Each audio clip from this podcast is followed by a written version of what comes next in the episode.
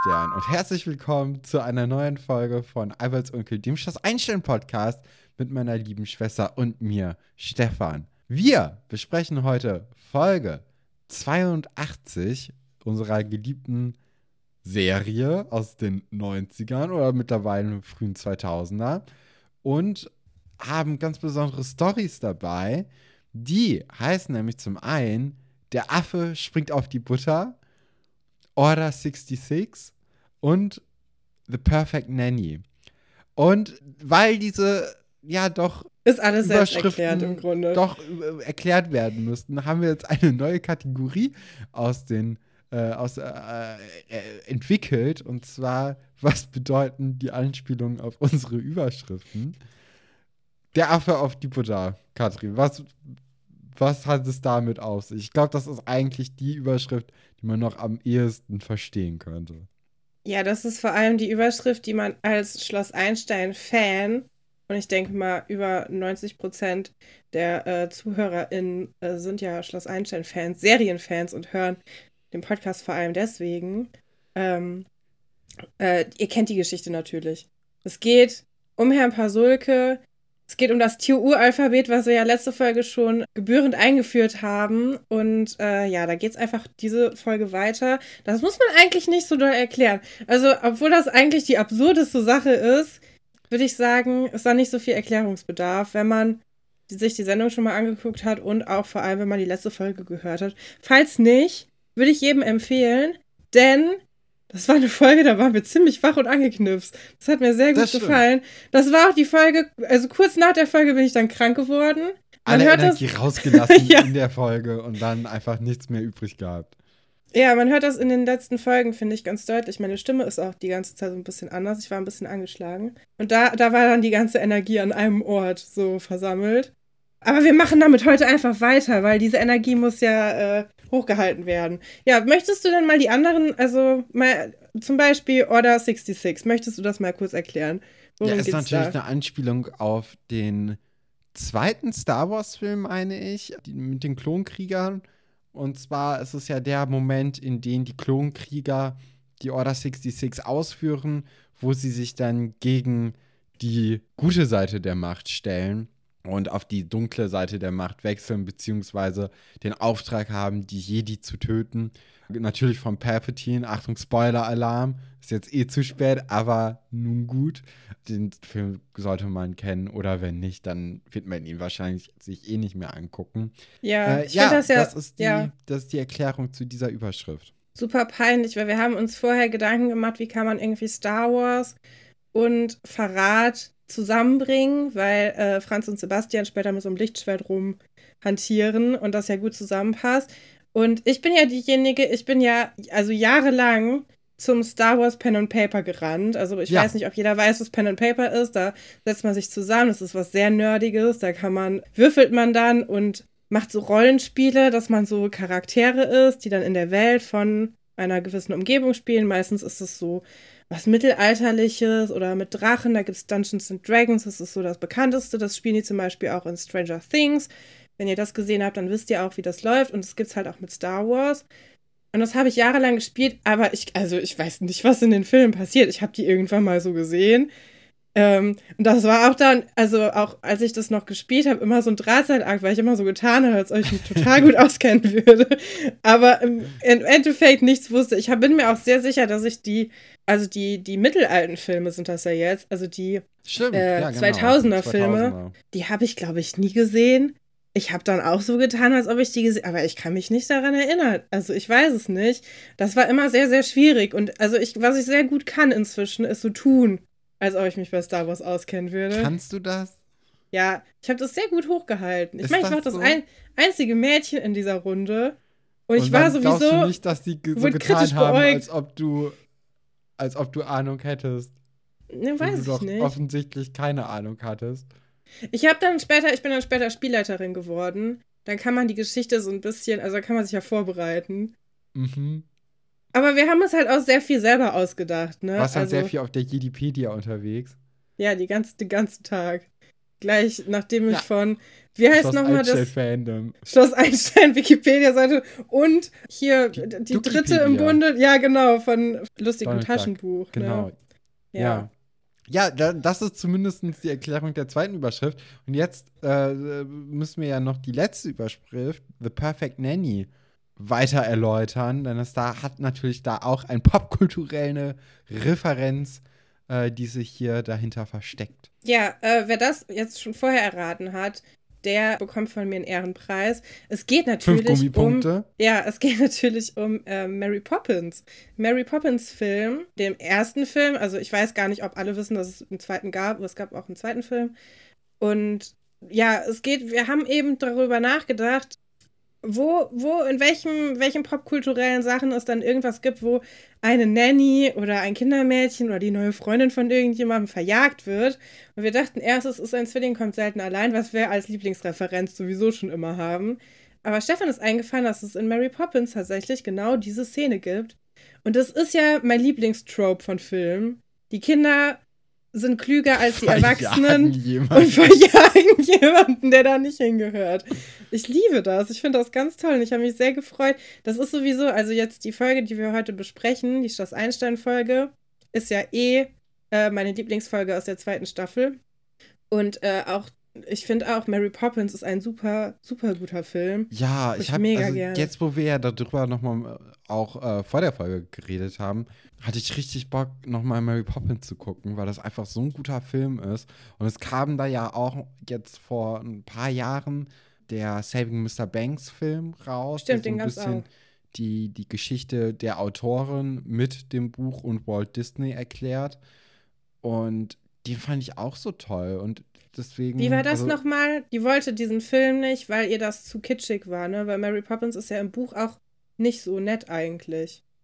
War das genau. so war das, ne? Ja. Ja, ja, genau. Und äh, es, es korreliert dann auch mit ihrem persönlichen Leben, als sie ein Kind war, nämlich, äh, hatte sie quasi eine Mary Poppins.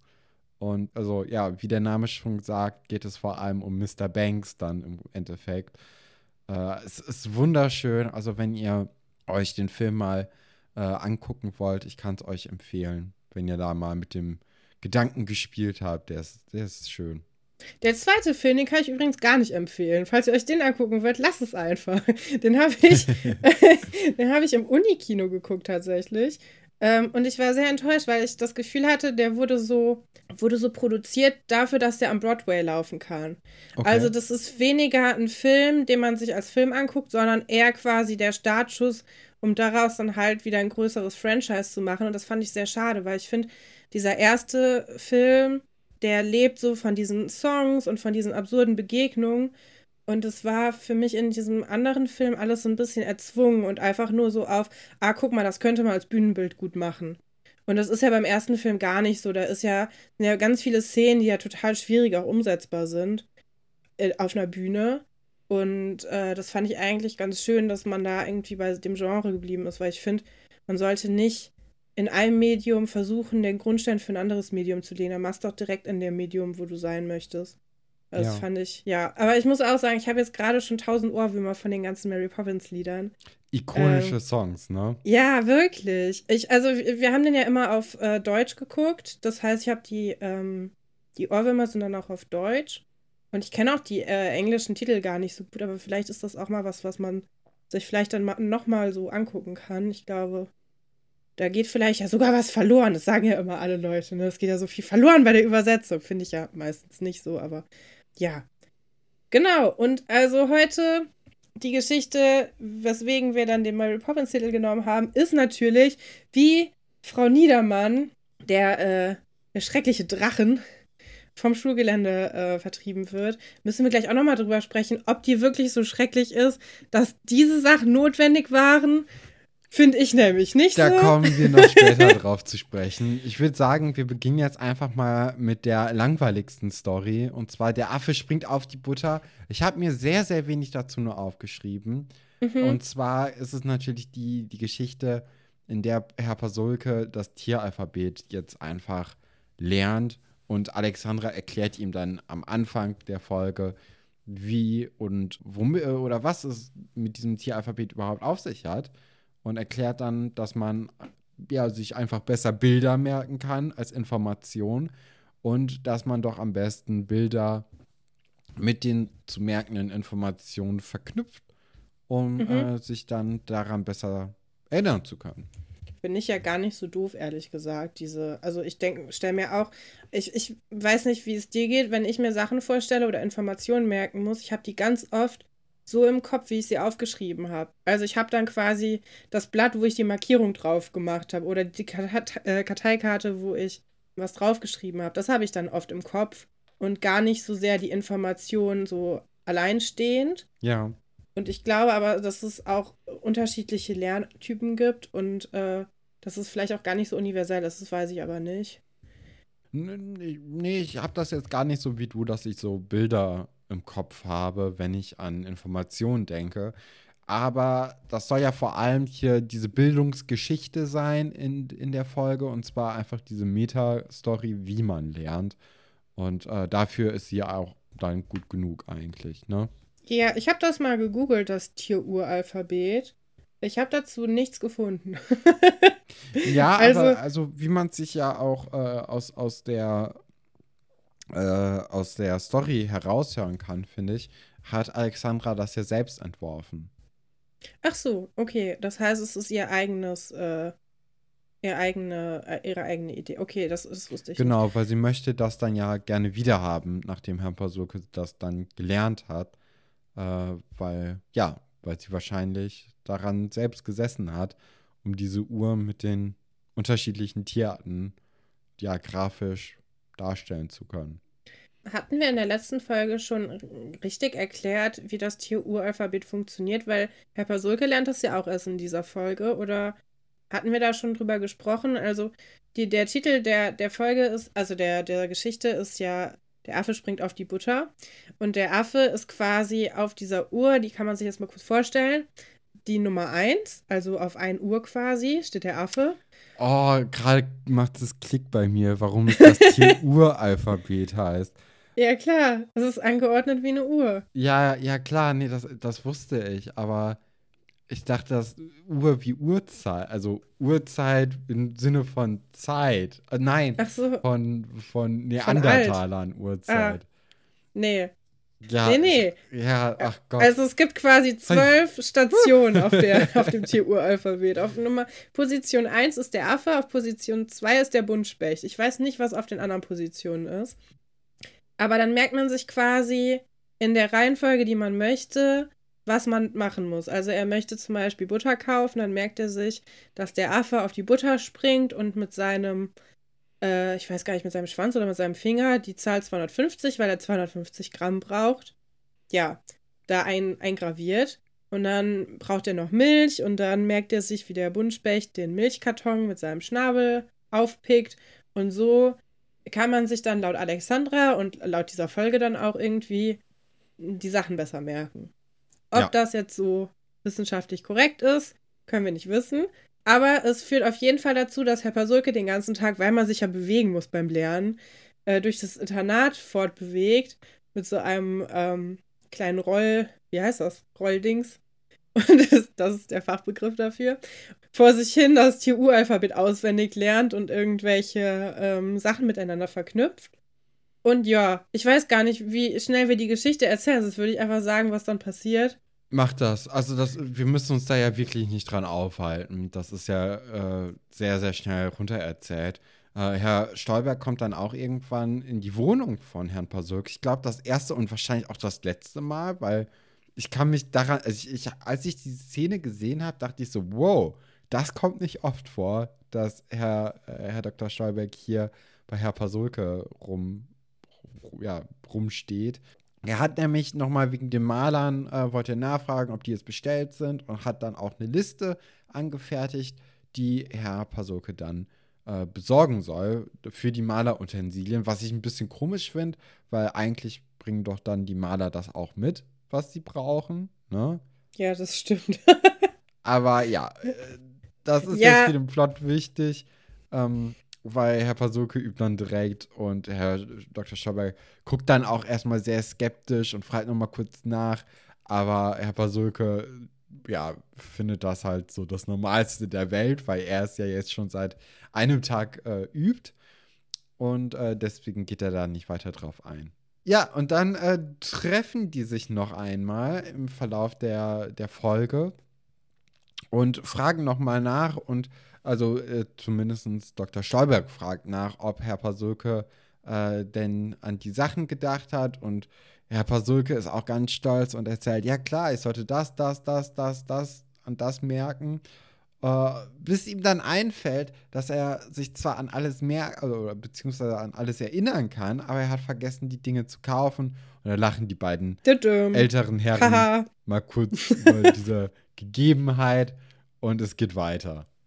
Aber gut gespielt, finde ich, von, äh, von Wilfried Woll. Also ich finde, ja, also das ist auf jeden Fall, man nimmt ihm das Lachen auf jeden Fall ab, dass es jetzt lustig ist, aber es ist ja wirklich so ein Gag, ne? Ja. Also, der ist schon ziemlich flach. Ich finde das auch ganz spannend. Ich habe die letzten Tage, jetzt wo ich die ganze Zeit krank im Bett gelegen habe, äh, sehr viel Schloss Einstein Erfurt geguckt, weil ich kann Schloss Einstein Seeles mir nicht mehr angucken zum Spaß, weil das irgendwie jetzt Arbeit ist für mich. Das ist ein sehr trauriges, oh äh, trauriges oh Ding. Nein. Und ich kenne natürlich auch keine andere Serien. Ich muss, muss bei, dem, bei dem Ding bleiben. Nee, aber ich habe mir das jetzt nach langer Zeit nochmal angeguckt. Und da ist Herr Pasulki ja schon irgendwie ein ganz anderer Charakter und hat auch so ein bisschen andere Charakterzüge insgesamt. Er ist insgesamt viel, also er redet viel weniger irgendwie. Und er ist auch viel weniger so funny. Und das habe ich ein bisschen vermisst. Das finde ich eigentlich ganz schön, dass der, weil Seeles ist ja auch eher so eine lustige Kumpelfigur. Ja. Und ähm, ja, bei, in Erfurt ist er dann eher, also ich meine, das ist auch den Geschichten so ein bisschen geschuldet. Da ist er weniger so ein Sidekick, sondern mehr äh, dadurch, dass ja auch Paulina bei ihm wohnt, mehr so ein Privatmensch dann auch. Das ist sehr selten irgendwie äh, als Hausmeister unterwegs, sondern irgendwie eher in seinem privaten Umfeld. Und äh, ja, finde ich ganz interessant, wie unterschiedlich das so erzählt wird. Obwohl das ja dieselbe Person darstellen soll. Ja. Das stimmt. Ja, kommen wir dann zu The Perfect Nanny, oder? Kommen wir zur besten Geschichte der zweiten Staffel. Yes, endlich. Ich habe mich so gefreut, dass wir die heute endlich erzählen können.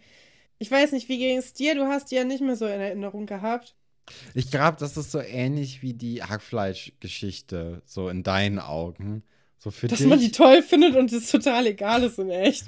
Nee, ich, ich, ich verstehe schon, dass es irgendwie cool ist und so. Also die Story hat ja schon gute Punkte, aber ich weiß, also äh, ich glaube, das sind dann bei dir dann einfach noch mal andere Sachen, die, äh, die du toll findest und das dann auf eine andere Ebene heben als bei mir.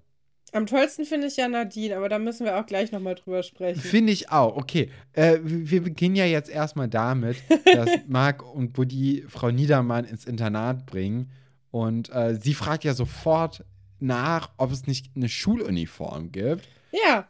Was ich weird finde, weil es ist ja Nachmittag, oder? Also. Ja, aber es ist ein Internat. Du bist ja quasi immer in der Schule. Ja, aber also das ist doch ja, heftig. Also nee, wenn du Moment, wenn du eine Schuluniform auf einem Internat hast, macht es keinen Sinn zu sagen, ja, ihr tragt die alle in der Schulzeit und dann nachmittags ist es egal. Also ich meine, stimmt, aber wenn man, wenn man jetzt aber, sich halt sehr, aber dann kannst du ja, nee, also dann dann macht doch eine Schuluniform noch weniger Sinn wir haben ja alle den Text geschrieben in der Schule, ob man Schuluniform gut oder schlecht findet, als es um Debatten ging. Ich glaube, das hat jeder einzelne Mensch geschrieben. Oder, oder ihr musstet äh, das, den gleichen Text zu Computerspielen machen. Ich glaube, das sind die beiden Themen, auf die man sich da einigt. Und es gibt ja ganz unterschiedliche Arten von Schuluniformen. Es gibt ja nicht nur die britische, australische, äh, Variante, sondern es gibt ja auch sowas wie, du hast ein Hoodie an oder so. Finde ich alles ganz furchtbar und schrecklich. Ich glaube aber auch nicht, dass Frau Niedermann so ein T-Shirt und eine Jogginghose in ihrer Vorstellung von einer Schuluniform hatte. Ich glaube, das ist dann doch eher das klassische britische Modell. Ja. Ja, aber klar, wenn du, wenn du ein Internat hast und eine Schuluniform haben willst, musst du die auch nachmittags Stimmt, haben. ja, daran habe ich nicht gedacht, aber das, nee, ja, nee. Ja, finde ich auch ganz, also die sprechen ja auch später in der Schülerbar darüber, was sie selber von Schuluniformen halten. Und ich finde diesen Vergleich mit den Zinnsoldaten eigentlich ganz treffend. Dass, äh, dass man dann, dass alle so gleichförmig aussehen und man dann so einen gewissen komischen Gruppenzusammenhalt da erzwingen will. Ja. Okay.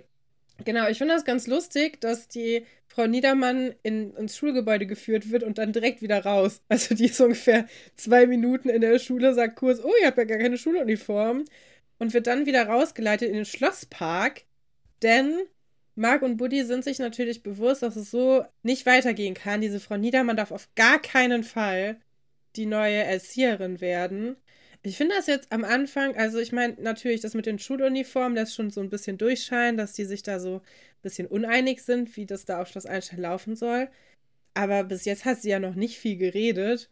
Und ich finde es schon so ein bisschen krass, naja, dass sie direkt also die wissen. war ja schon in der, in der letzten Folge, äh, am, am Ende war das ja dann doch diese Szene, wo sie, äh, je, ja, wo sie sehr bestimmend war, ne? Und das kommt halt bei den Kindern nicht so richtig cool an, wenn man gerade mit der Idee schwanger gewesen war, dass man äh, Nadja als, als Erzieherin bekommen könnte und dann auch noch Nadja sieht, wie sie zurückkommt und alle wissen, okay, Nadja ist zurückgekommen, weil sie sich diesen Job eigentlich nicht entgehen lassen möchte.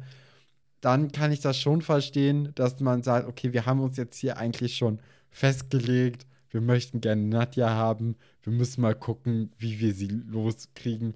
Und dann kommt dann halt sowas wie ich, äh, wenn ich hier Erzieherin bin, bringe ich euch bei, wie man irgendwie sich benimmt und äh, hier Schuluniform werde ich einführen und alles. Das kommt dann ja alles dann noch mal. Also das, das wird dann ja viel mehr aufgebauscht, dass es schlimm ist, als es tatsächlich schlimm ist. Ne? Ja, aber also, sie, also ein Drache ist sie, finde ich, jetzt noch nicht. Hätte aber gutes Potenzial dazu, einer zu werden. Ist vielleicht so ein kleiner Mini-Drache. So ein, weiß ich nicht, wie so die Drachen, die man bei Sims hat, die in diesen Eiern sind. so ein kleiner, Ja. kleiner Drache. Ich verstehe aber, also, ich, ähm, nee.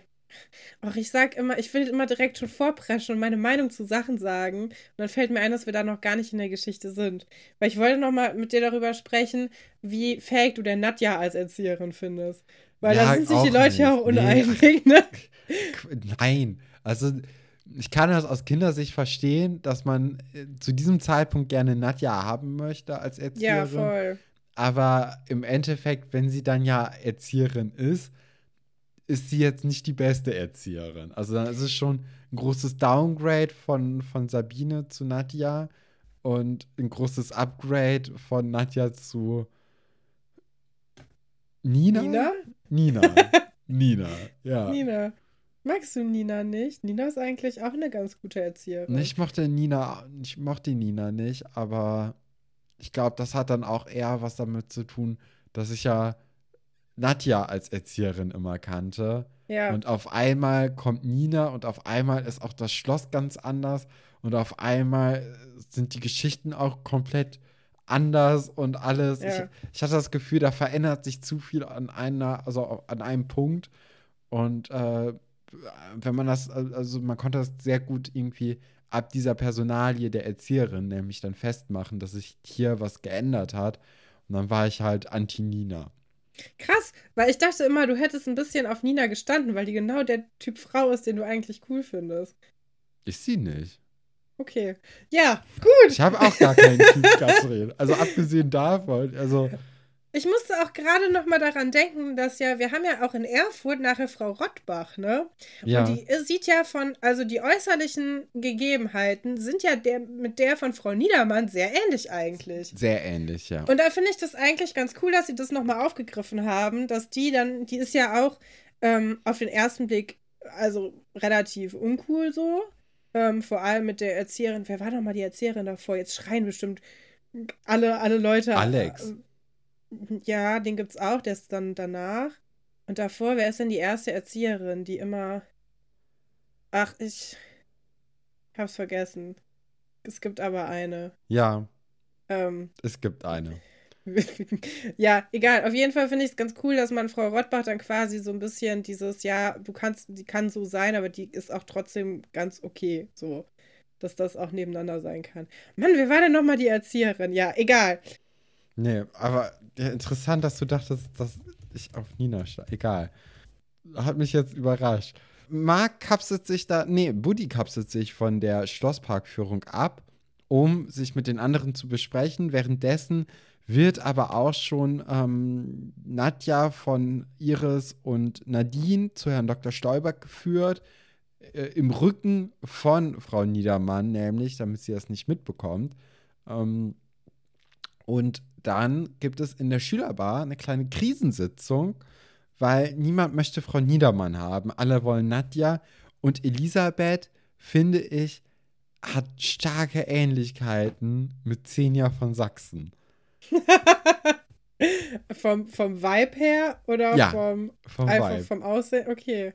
Möchtest du Sogar auch auch vom weiter, Aussehen ein bisschen. bisschen weiter erläutern? Ja, Xenia Ja. von Sachsen ist eine Prinzessin von Ja. Sachsen. Bekannt unter anderem natürlich aus, äh, aus den beliebten Fernsehformaten wie dem, ja, dem Fake-Dschungelcamp in der äh, 2021er Version, aus Couple Challenge und vor allem natürlich auch aus Tough, ne? Also man, man, man erinnert sich ja gerne an die Zeit, wo Xenia von Sachsen zusammen mit Georgina Fleur, glaube ich, auch, ne? Mm, die war auch oft bei TAF. hatten. Ja, bei, bei TAF hat Georgina oft, äh, nee, das war die, glaube ich, gar nicht. Ich weiß gar nicht. Die haben doch oft diese Teenie-Turn und sowas gemacht. Ich glaube, da war Georgina auch bei. Ja. Ähm, Ja. Die er Erzieherin hieß übrigens Frau Bräuning, die ich gesucht habe. So, jetzt können die ganzen Leute aufhören, die Stimmt. Nachrichten Und- zu schreiben. Und, und Xenia von Sachsen kennt man natürlich auch vom Sommerhaus der Stars, ne? Absolut. Das ist auch ganz wichtig. Ja, da, da waren die, die Folgen auch noch nicht so schlimm, als sie da mitgemacht hat. Das ist ja das jedes das Jahr hat schlimmer richtig Spaß geworden. gemacht, ne? Das Ja. die zweite Staffel war das oder erste sogar. Äh, das, das war gut. Ja, das ist, äh, ich, ich habe das dieses Jahr nicht mal geguckt. Dabei war das immer meine Lieblingssendung. Aber das, Ich, hab, äh, ich hab's dieses Jahr geguckt. Äh, es war schwierig wieder mal. Also da äh, besonders eine Person, oh, da, da tat mir die, die Partnerin leid. ja, Und jed, jeder, der das geguckt hat, sagt, glaube ich, das Gleiche, dass das, dass das kein gut, nee, man, oh, nee. ja, Äh, Elisabeth. Xenia von Sachsen. Die, vielleicht sind die Familien ja sogar befreundet. Kann ich mir gut vorstellen. Glaube dass ich man auch. sich da kennt, dass man da zusammen. Wo ist denn Hohenfels? Also ich, ich bin mir nicht sicher, ob das äh, ein tatsächlicher Ort ist. Soll ich mal gucken? Ja, mach das mal. Währenddessen äh, rede ich ein bisschen weiter, was in der Story passiert. Und zwar, der Schlossrundgang wird abgebrochen, beziehungsweise ist beendet. Und Marc und Buddy, der dann wieder dazugestoßen ist, führt Frau Niedermann ins Headquarter. Und im Headquarter geht dann die Show ab. Denn Ja, Antje aber und Moment. Kim Nein, nein, nein, du erzählst es viel zu schnell. Du kannst ja jetzt hier nicht anfangen, Sachen zu erzählen, äh, während ich hier mit der Recherche beauftragt bin. Das ist ja wohl. Also, das ist ja meine Lieblingsfolge von der zweiten Stimmt. Staffel. Das geht nicht. Also, erstmal Hohenfels gibt es in Baden-Württemberg. Fun Fact: aus dem in Hohen- Land. ja. Auch Schloss Salem ist auch in Hohenfels. Das heißt, das wäre, also das ist, das macht ja gar keinen Sinn, weil Salem ist ja, also das ist, ich glaube, das einzige Internat, was ich mit Namen kenne.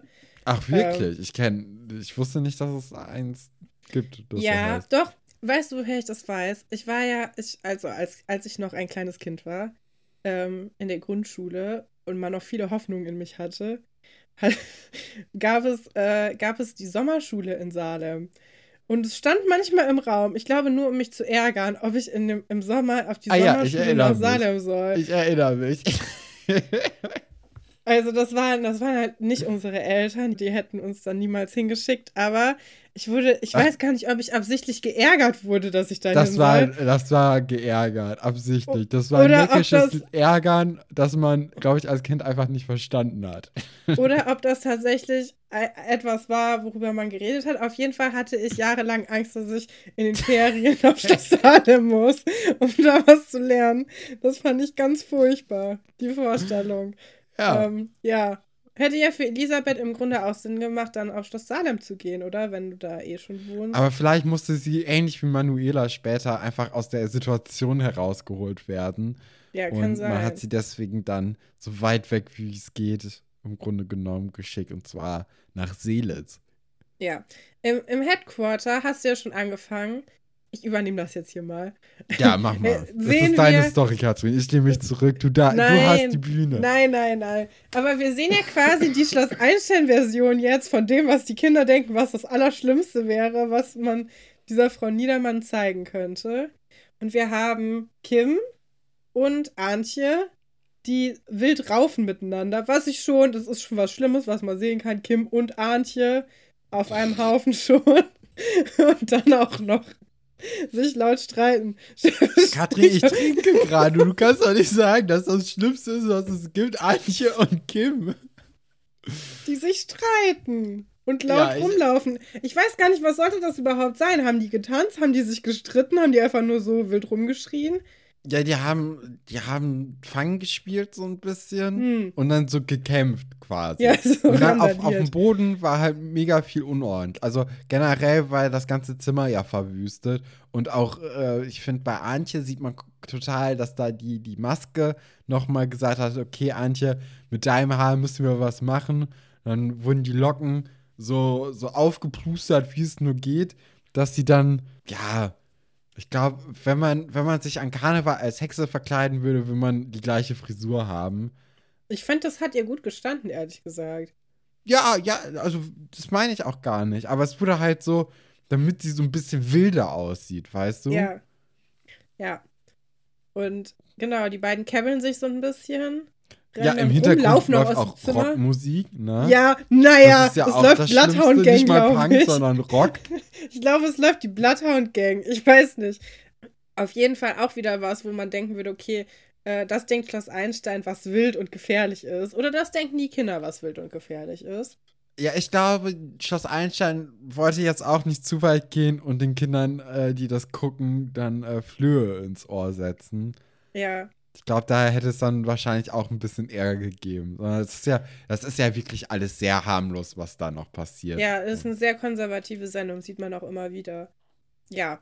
Und dann kommt ja mein Lieblingsmoment, wo Nadine, die unter einer Decken, also sie, sie schläft quasi unter der Bettdecke, so ein bisschen wie Pippi Langstrumpf, mit einer Schlafmaske auf, weil es ist ja hell, helllichter Tag, und so einer blauen Perücke, liegt sie da und tut so ein bisschen, als ob sie die ganze Nacht weg gewesen wäre und jetzt gerade irgendwie total wütend wäre, dass sie aufgeweckt wurde. Ich finde, sie tut auch so ein bisschen so, als ob sie einen Kater hätte. Oder ja, auf jeden Fall, als ob sie wild unterwegs war in der Nacht. Und da kommt auch so ein bisschen ihre Sprachfärbung wieder raus. Die ja, auch als sie, als sie aus, dem, aus der Toilette raus wollte, haben wir das ja auch schon mal gesagt, dass man da so richtig merkt, okay, ähm, die kommt auf jeden Fall äh, aus Nicht Berlin aus oder. Brandenburg. Ja. Und äh, das hört man hier auch wieder. Also wenn, wenn sie besonders äh, laut, laut schreit oder, nee, sie schreit ja gar nicht, aber wenn sie so ein bisschen raunt, dann, ähm, dann kommt Aber das ich immer fand durch. das richtig ganz gut. Süß. Ich fand das eine richtig Ja. gute Szene. Fand ich, fand, auch. Das war die überzeugendste Szene, die Nadine bis dato hatte. Ja, also sie, sie sagt, ja, man kann hier gar nicht richtig pennen, was ist denn hier los überhaupt? Und ähm, stellt das auch so ein bisschen hin, als ob das vollkommen normal wäre, dass man so nachts weg ist. Als ob es auch keine festen Zeiten gäbe. Und Frau Niedermann ist ganz entsetzt, sie ist ganz, ganz äh, entzürnt so, macht sich auch große Sorgen um den Zustand des Schlosses. Und ja, Nadine, ja, was sagst du denn zu dem Outfit mit dieser blauen Perücke? Ist das ein Party-Outfit für dich, was überzeugend ist? Mm, Also, ich finde, wir wissen natürlich, dass es eine Perücke ist. Aber es Ja. sollte hier so aussehen, als ob es keine Perücke sei. Ja. Und das wird ja sehr geschickt mit der, mit der äh, Schlafbrille gemacht, finde ich. Da Ja. wird ja der Ansatz total gut, also der kritische Punkt, der Ansatz äh, von, äh, von dem Haar wird dann gut verdeckt. Und dadurch fand ich das eigentlich recht überzeugend sogar für Frau Niedermann jetzt. Ja, mir ist auch gerade noch mal eingefallen, Frau Galvis hat ja später auch so eine Zeit lang so eine rote Perücke an. Ich weiß gar nicht, was die immer mit diesen Perücken haben. Aber ja, fand ich auch ganz cool. Ein bisschen schade, dass sie die nicht. Obwohl eigentlich ist es sehr realistisch, dass sie eine Perücke genommen haben, ne? Weil ich dachte gerade, man hätte ja auch die Haare kurz färben können, aber die hatten ja nur zehn Ja. Minuten Zeit. Im Und Grunde ich glaube, die hatten das ja auch noch aus dem, äh, aus diesem Alien-Modenschau-Dings, hatten die wahrscheinlich Ah, die, ja, ja, die. Perücken noch übrig. Hat man die einfach genommen. Ja, auf jeden Fall finde ich die Vorstellung, dass Nadine nachts abhaut und mit Oliver einen drauf macht in Berlin irgendwo Find sehr Potsdam in der. Disco, finde ich ganz cool. Ja, ich, ja, es kommt in meinem Kopf noch nicht so richtig zusammen, weil die sind ja alle noch sehr jung und so sehr, sehr naiv und lieb. Mhm. Kindlich Gerade halt. Nadine ist ja wirklich harmlos, ne? Ja. Auch, auch, auch Antje ist tot auch, also, wem macht sie hier was vor? Frau Ja, Niedermann. Kathari Katharina hätte das ganz gut spielen können, glaube ich, Oh. weil die kennt sich ja auch aus, ne? Ich, also, Katharina traue ich zu, dass sie schon oft auf so Partys war.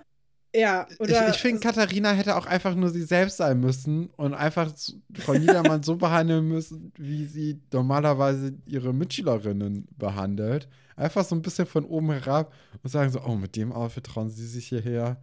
Naja, dann irgendeinen blöden Spruch noch geben und äh, das, das hat ja auch schon gereicht, um als unverschämt bei Frau Niedermann Anklang zu, zu bekommen.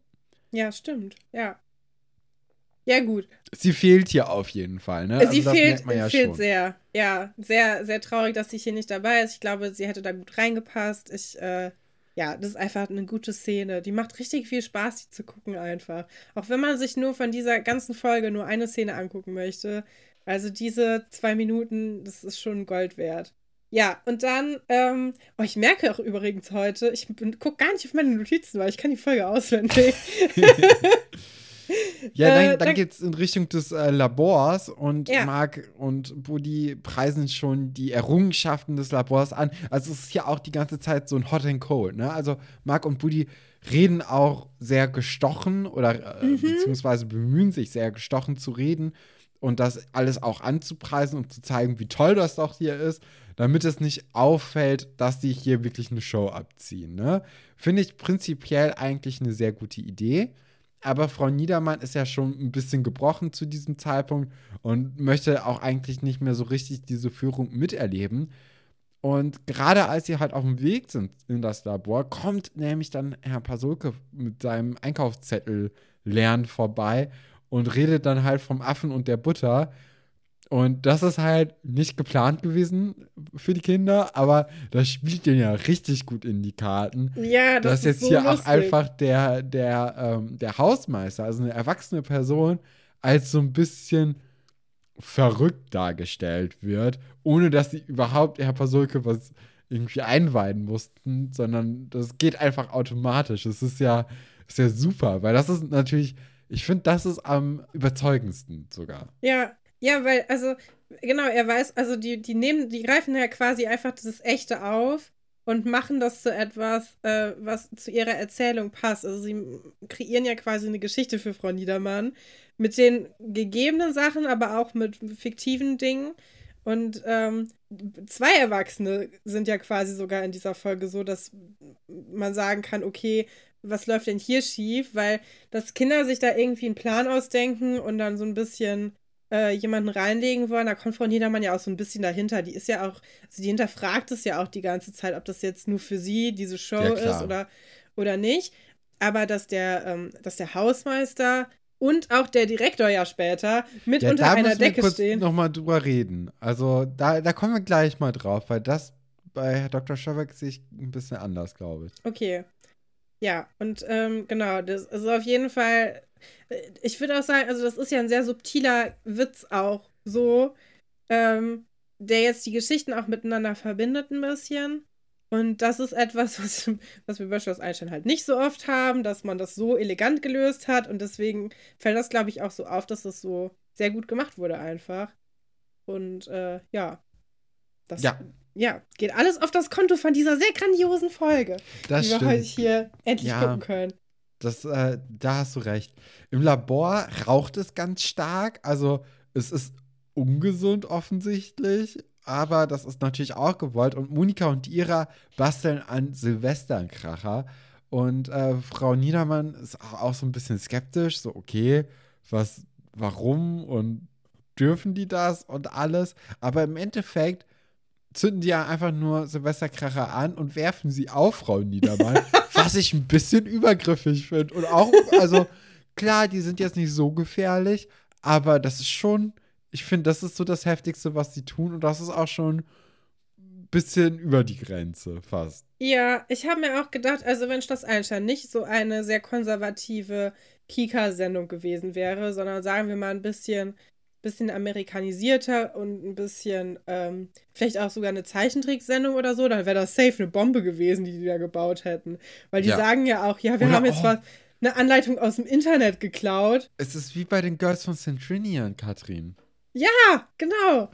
Ja. Möchtest du, soll, möchtest du, hatten wir da nicht letztes Jahr sogar eine Adventskalenderfolge zu oder haben wir Ich- die nicht ausgestrahlt? Ich weiß Ich, ich weiß, eins von beiden. Also wir hatten sie vorbereitet, aber ich glaube, wir haben sie am Ende nicht gemacht. Ja, Oder nicht, nicht ausgestrahlt oder irgendwie sowas. Ich schade. es nicht mehr. Oder wir haben es gemacht und wir können es beide nicht mehr dran erinnern. Aber ich kann mich auch nicht mehr dran. Die haben wir, glaube ich, nie veröffentlicht. Das ist eine Nee. geheime Folge. Die ist, ja. Aber ähm, Girls von Centrinian ist ein sehr, sehr toller Film. Könnt ihr euch Ja. gerne angucken. Es lohnt gut. sich. Dass wir die Folge, die wir darüber gemacht haben, gelöscht haben. Ja, ich weiß gar nicht. Ja, ich weiß auch. ja, weil der nicht. Film halt auch total daneben ist im Grunde. Weil der ja auch so sehr. Ja, komm, der ist sehr sexistisch und alles so. Mögliche. Das, ich glaube, deswegen haben wir uns am Ende dagegen entschieden, weil wir quasi den Spaß, den wir damit hatten, aber nicht so richtig vertreten konnten, weil das im Grunde eigentlich uncool ist. Ich weiß gar nicht, was. Oder. Keine Ahnung. Oder wir hatten einfach noch viel bessere Folgen, die wir dann stattdessen gezeigt haben. Ist wahrscheinlich, ja. Ja. Aber ist ähnlich, genau, da bauen die, bauen die auch eine Bombe, ne? Ja, klar, bauen die, brauchen die ja. Ja, und, und Ja. brennen Schnaps und alles. Also wirklich, also schießen auf, auf Enten, die auf Köpfen von anderen Schülern sind. Ich weiß, also ich weiß Der nicht, Film wie die, hat alles. Colin Firth spielt ja in dem Film mit, ne? Ich weiß nicht, Ja. was, was war das für ein. Und Juno Hat er Geld gebraucht? Ja.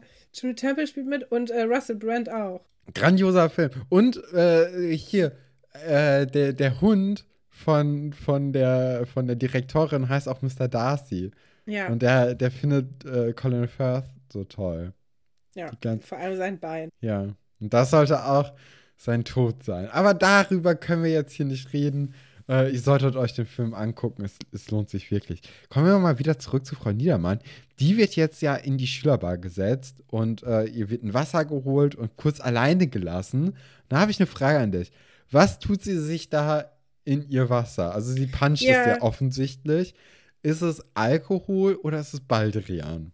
Ja, also ich, mein, meine erste Intuition war auch, dass es Alkohol ist, aber das ist kein Flachmann. Das ist ja so eine braune Flasche. Hm? Und dann dachte ich, also vielleicht Baldrian oder irgendwie irgendwelche Beruhigungstropfen oder so. Äh, was ich oder, ganz. oder Wodka. Getarnt als Baldrian. das Damit glaube ich man. nicht. Das waren ja nur so Tropfen quasi. Aber finde ich ganz interessant, weil sie ist ja anscheinend jemand, der so sehr überkorrekt ist und es auch nicht gut findet, wenn SchülerInnen äh, nachts das Internat verlassen, um feiern zu gehen. Aber selbst hat sie einen problematischen Umgang mit, mit Medikamenten oder Alkohol. Also Ja. da können wir, die Sozialkritik ist da versteckt. Sie ist selber also nicht so gut wie ihren Anspruch an anderen Leuten. Da kann man nichts sagen. Also das ist, äh, finde ich, das liegt ja auf der Hand, dass man da quasi, das Schloss Einstein da äh, eine Gesellschaftskritik zeigt und ja, da an der Wurzel des Übels quasi schon ansetzt. An den Auswüchsen da. Ja. Sehr, sehr gut beobachtet. Mm, ja, ich, also ich glaube, das ist irgendeine Art von Beruhigungstropfen. Finde ich sehr bedenklich, dass sie sowas hat. Also nicht, dass ich Beruhigungsmittel an, an sich irgendwie bedenklich finde oder so, aber es wirkte für mich nicht wie etwas, was medizinisch verordnet ist oder in irgendeiner Weise mit einem Arzt abgesprochen ist, sondern mehr wie so ein, also es geht schon eher in die Flachmann-Richtung. Ja. Genau, und dann kommt ja, das ist, finde ich, auch so genial. Immer wenn Elisabeth kommt, kommt ja so ihr Theme-Song, der einfach so ein Die Königin kommt Ding ist. Ich weiß gar nicht, weißt du zufällig, was das für ein Instrument ist, mit, das, mit dem das dann immer eingespielt wird? Oder Nee. wie man das beschreiben kann besser? Ja, es kommt auf jeden Zither? Fall so ein. Was? Eine Zither Ja. vielleicht? Ja, vielleicht sowas. Ja, kann gut sein. Auf jeden Fall so, also man hat das Gefühl, oh, jetzt die, die. Ist auch mittelalterlich einfach, ne? ja. Also, ja, aber ich, und Elisabeth, die wir ja auch als sehr frech kennen und es ist ja Mhm. alles ihr Plan, äh, sieht jetzt aber wie die Prinzessin aus, die sie ist und äh, alles sehr, ja, sie sieht einfach sehr, sehr ordentlich aus, sehr gepflegt aus Ja, bis auf ihre Haare, ne? Die- Haare sind so wie immer. Das habe, da dachte ich auch so, da hätte man aber auch sich noch einen Zopf flechten können oder so. Das habe ich nicht so ganz verstanden, wieso man dann trotzdem diese zwei Seitendutz, ich weiß gar nicht, wie heißt die Frisur? Alien-Zöpfe. Ja, sie sieht ein bisschen aus wie die eine bei Sex Education, die auch immer diese zwei Dinger da oben an den, am Kopf hat. Ja, Ja, oder die, die die Aliens malt die ganze Zeit, die Genau. ein Alien-Fable hat. Ich glaube, das beschreibt sie besser als die mit der Frisur. Ja, genau. Also sie, sie drückt sich ja auch dann sehr gewählt aus. Also eigentlich ähnlich wie Mark und Buddy. Sagt dann aber auch direkt, dass sie Prinzessin ist. Und Frau Niedermann behandelt sie direkt ganz anders als Mark ja, und sie Buddy. macht Mark, Knicks. ja, bei Mark und Buddy ist sie ja mehr so von oben herab. Und hier Mhm. dreht es sich aber dann die, komplett. Allein dadurch, dass Elisabeth halt diese Stellung hat, was ich auch ein bisschen weird finde. Also, Ja. Also wenn ich vor allem auf so ein Internat kommen würde und mir würde irgend so ein Mädchen mit so zwei Zöpfen am Kopf sagen, dass sie eine Prinzessin ist, würde ich das nicht unbedingt glauben direkt. Ja, aber sie, sie war ja schon an mehreren Internaten. Vielleicht hat sie da den einen oder anderen Adel kennengelernt und vielleicht auch mit den Eltern schon zu tun gehabt und weiß dann, okay, mit denen sollte man es sich nicht verscherzen. Was natürlich trotzdem irgendwie schlecht ist, wenn sie jetzt hier einfach Unterschiede macht, wie sie mit Leuten umgeht, nur weil die einen anderen Nachnamen haben, beziehungsweise aus einem anderen Elternhaus kommen. Mhm. Ja. Aber ich, also ich war, ich, weißt du, ich musste bei Frau Niedermann an diesem Punkt, ne, wenn sie da diesen Knicks macht und dann fängt sie ja plötzlich an, immer Kindchen zu sagen. Ja, Ich musste an eine Lehrerin, die hatten wir beide denken, die hat das auch immer gemacht. Die hat auch immer Kindchen gesagt in der Oberstufe. kleine Ja, sehr klein. Große kleine. Vielleicht schneiden wir das raus. Vielleicht auch nicht. Ich schneid das raus. Okay, hast du Angst vor ihr?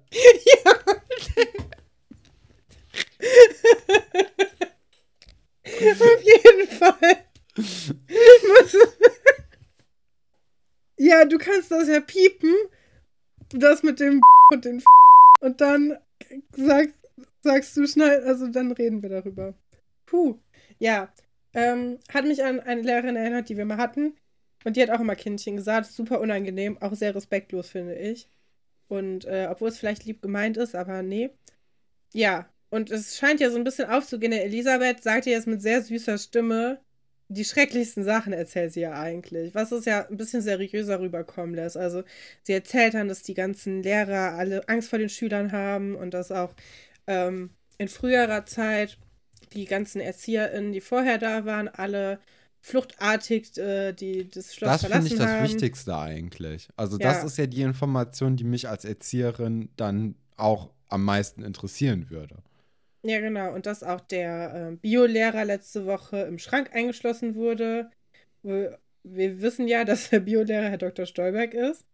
Äh, aber das weiß Frau Niedermann ja nicht. Ähm, das wäre ja noch ein bisschen, noch ein bisschen überzeugender gewesen. Ja, und äh, Frau Niedermann hat dann genug gehört und hat auch jetzt nicht mehr so richtig Lust, hier zu arbeiten. Das Arbeitsumfeld scheint ihr, scheint ihr nicht äh, adäquat zu sein. Und äh, jetzt rennt sie in Herrn Dr. Stolberg rein, beziehungsweise der rennt ja in sie rein. Der ist, guckt auch ein bisschen verwirrt. Der hat gerade mit Nadja gesprochen.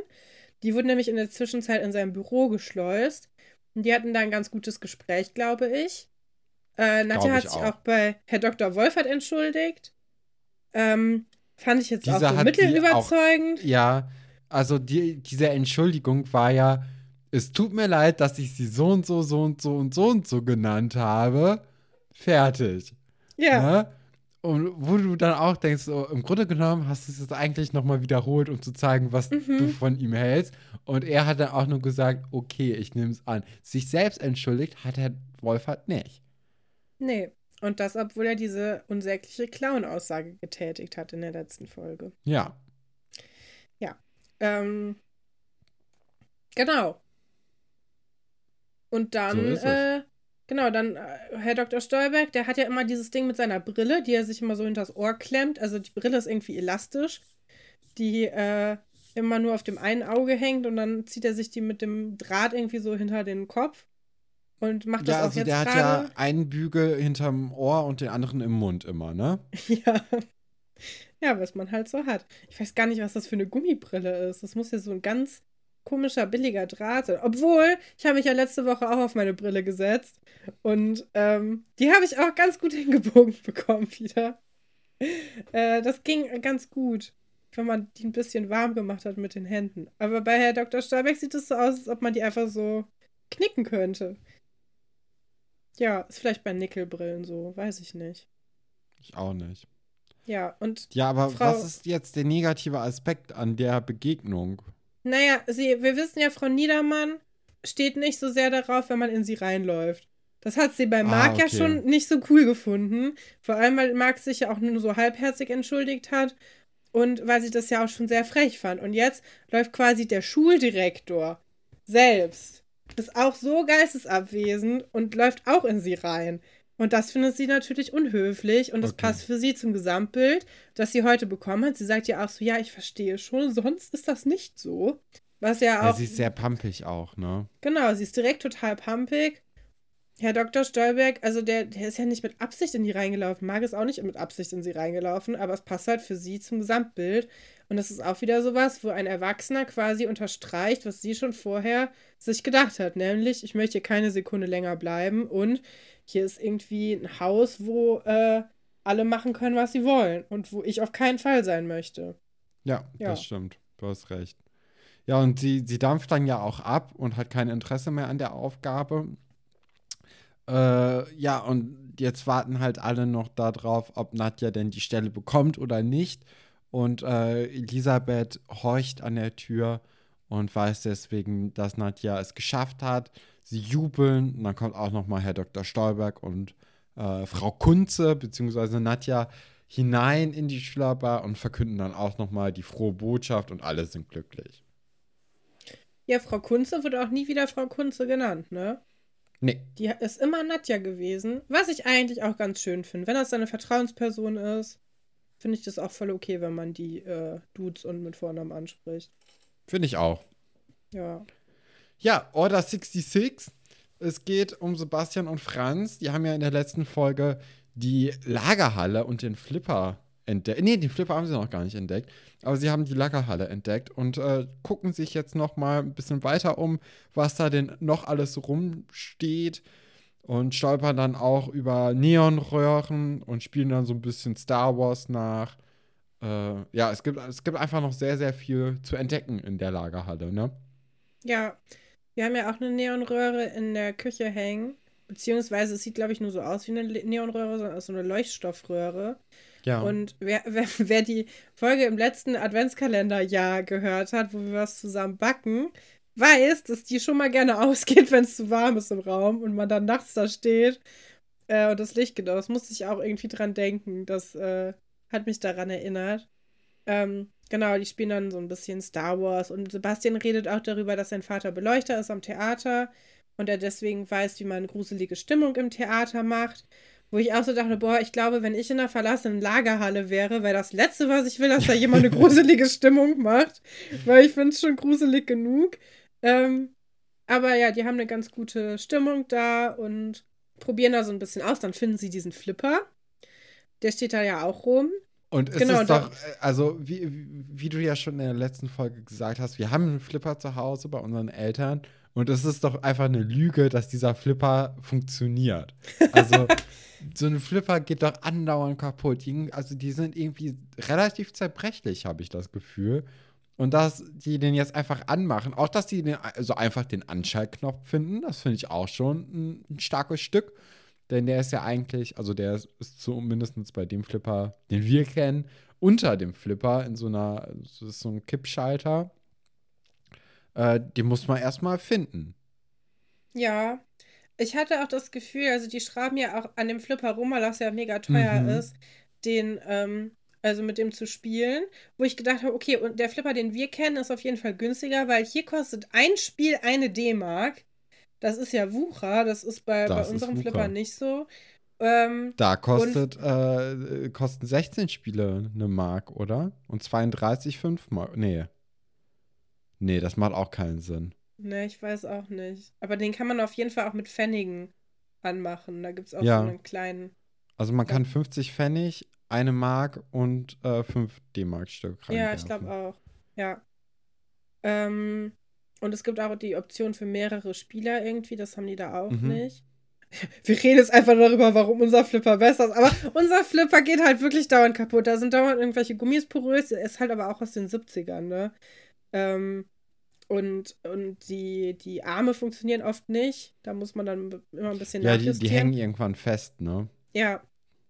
Und die, aber diesen Flipper, den die da in Betrieb nehmen, das macht keinen Sinn, an der Stelle, wo die den aufschrauben, dass sie da quasi diese, diesen Spieler austricksen können. Weil Nee. so funktionieren die nicht. Also wir haben ja auch keine Markstücke darum liegen. Also wir spielen quasi immer umsonst, indem wir einfach innen drin quasi den mechanischen, ähm, die Mechanik berühren, wo dann das Geldstück reinkommen würde. Und dann kann man sich da einfach viele Leben machen. Aber die schalten da irgendwas kurz und dann funktioniert das so von selbst irgendwie immer. Ja, vor allem schrauben sie ja mit so einem äh, Schraubendreher an dem Bein rum vom Flipper. Also Ja. das macht, also äh, es gibt ja, es, auch bei dem Flipper, den die in der Serie benutzen, ist ja vorne, wo man halt, äh, wenn man davor steht und spielen würde und wo man das Geld reinwirft, ist ja die Klappe, ne? An der geht das auf. Und hätten die da dann irgendwie versucht, das Schloss aufzuknacken, dann wäre ja auch alles, also dann würden wir ja auch still sein. Aber das tun sie nicht. Äh, sie, sie schrauben am Bein rum und schaffen es dann trotzdem irgendwie. Und das ist halt, also da müssen wir dann einmal kurz hier einschreiten und sagen, so nicht, liebe Freunde. Ja, wir sind Flipper Star Wars und äh, Mary Poppins Experten. Alles in einer Folge. Ist es nicht schön, wie viel Ahnung wir mehr von Sachen haben als alle anderen Leute? Grandios Ja, mal wieder. So ist es. Ja, aber das, äh, der Flipper, den die haben, ist natürlich auch ein bisschen cooler, ne? Muss man schon sagen. Der ist ein bisschen Find ich nicht. Ich spaciger. find- Nee, ich, ich, ich finde so, so, ähm, so Flipper nicht cool, wenn die zum Beispiel diese, diese, äh, so eine zweite Ebene haben, wenn man so eine Ja, Röhre Adams reinkommt. Family. Adams Family Flipper. Voll cool. Okay, okay. Ja, da vielleicht. Aber, aber sonst, also ich finde eigentlich, den, den wir haben, finde ich. ja, ja, ich möchte jemanden gerne haben, wenn den kein anderer mehr braucht. ja? Vielleicht. Ja. Okay, die beiden flippern jetzt so den ganzen Tag. Das ist, ähm, finde ich, eine Sache, die man gut machen kann. Und ähm, Franz entschließt dann, dass es, äh, dass die Lagerhalle jetzt aufgeteilt wird. Sie gehört eigentlich keinem von beiden, aber das ist egal. Ich meine, das kennt man ja auch selber von so Orten, die einem nicht gehören. Man teilt sich das dann auf. Habe mich auch nochmal daran erinnert, wir hatten doch früher, in, in, äh, in, als wir noch in einer anderen Wohnung gewohnt haben, äh, gab es doch so Kinder, die immer den Platz vor ihrem Haus geclaimed haben, Ja. dass man da nicht hingehen durfte und auch nicht mit Kreide davor malen durfte, weil es ist ja ihr, ihre Einfahrt quasi und das gehörte denen gar nicht. Aber das wurde dann so aufgeteilt. Da durfte man dann nicht hingehen. ja, das hatte war schon ein starkes Stück, du. Jahrelang Angst, das zu betreten. Also ich habe mich immer an sowas gehalten.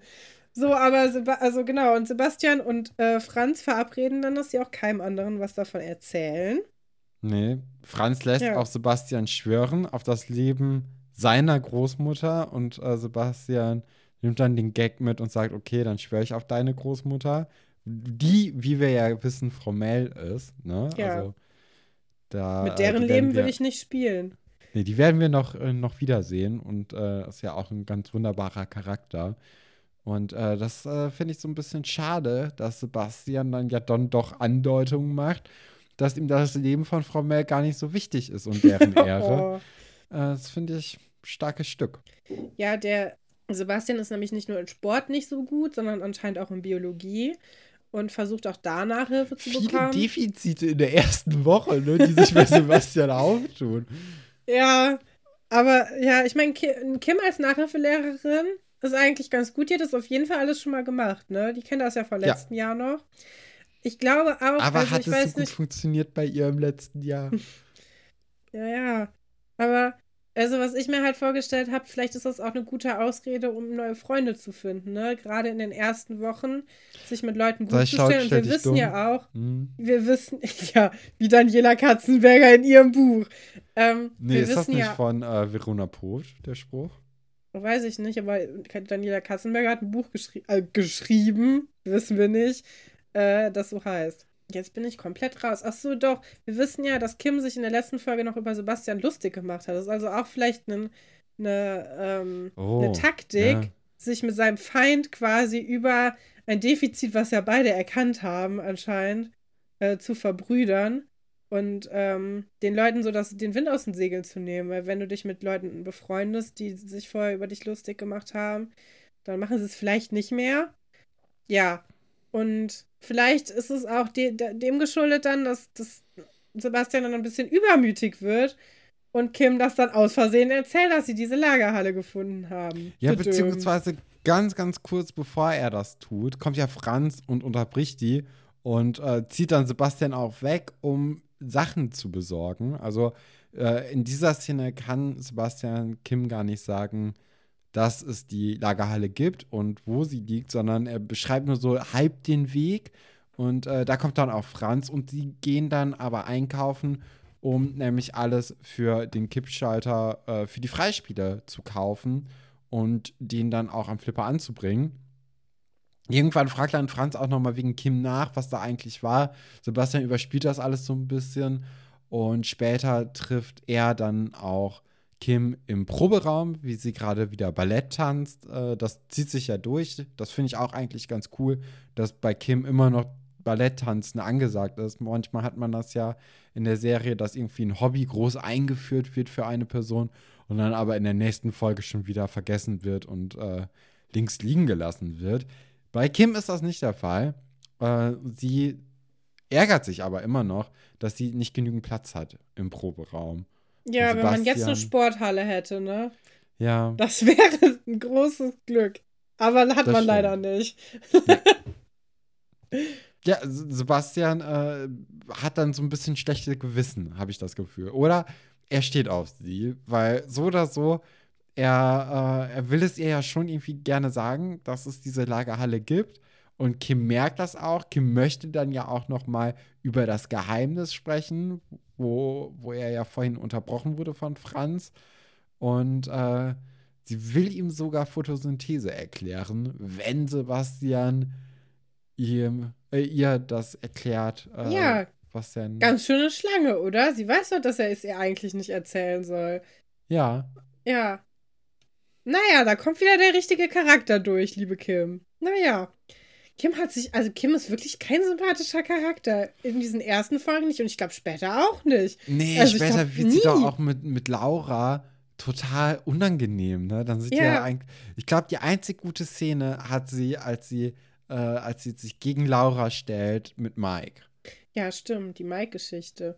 Und äh, wo ich ja immer dran denken muss, bei Kim ist, als sie sich dieses doofe Spiel ausdenkt, wo dann Wolf irgendwie verschütt geht oder irgendwer geht da verloren, äh, wo sie auch so total, also sie ist viel zu wütend dafür, was da passiert. Da passiert ja gar nichts.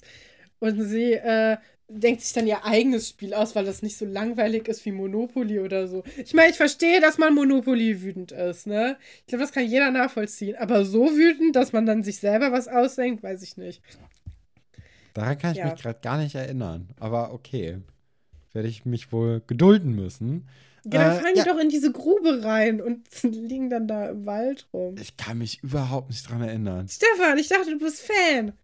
Bin ich, aber ich habe das ja jetzt dann doch schon länger nicht mehr geguckt. Ja, okay. Gut. Ja, Sebastian knickt dann ein, zeigt Kim die Halle und gerade als er das Licht anmacht, kurze Zeit später, kommt Franz herein und ist einfach nur enttäuscht und fühlt sich verraten.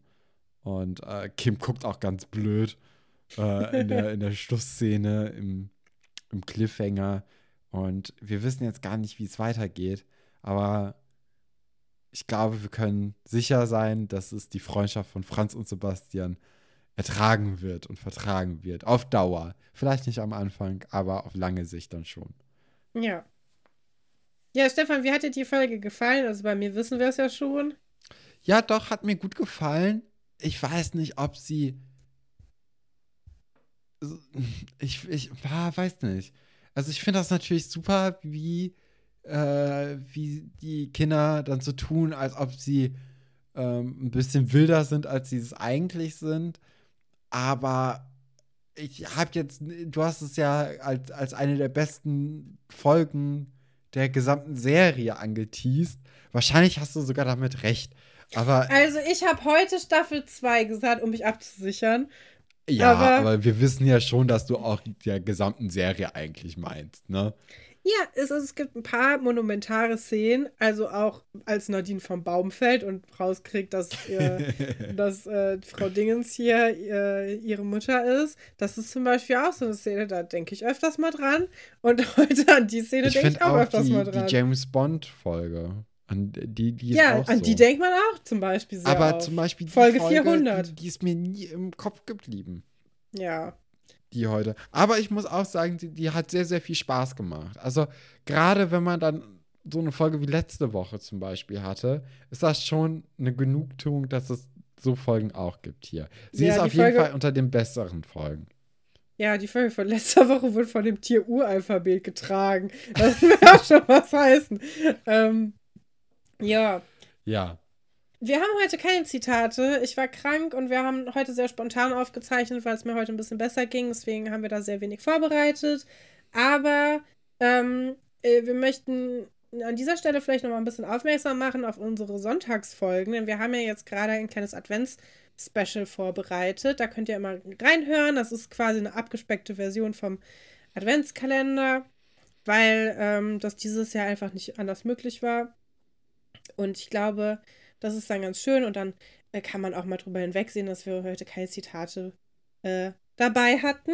Ja, wir könnten jetzt wieder darüber reden, dass ihr uns alle auf Spotify folgen solltet oder bei iTunes bewerten oder auf Instagram mal einen Kommentar hinterlassen und äh, sowieso mit euren Freunden die ganze Zeit nur über uns sprechen solltet. Aber das wisst ihr ja alle schon. Deswegen machen wir das heute mal nicht und entlassen euch einfach so in die Folge, in die Woche. Ins Wochenende auch vor allem, ne? Weil die Woche Genau. ist ja kurz vor knapp jetzt zu Ende. Und äh, ja, bleibt am Leben, Leute.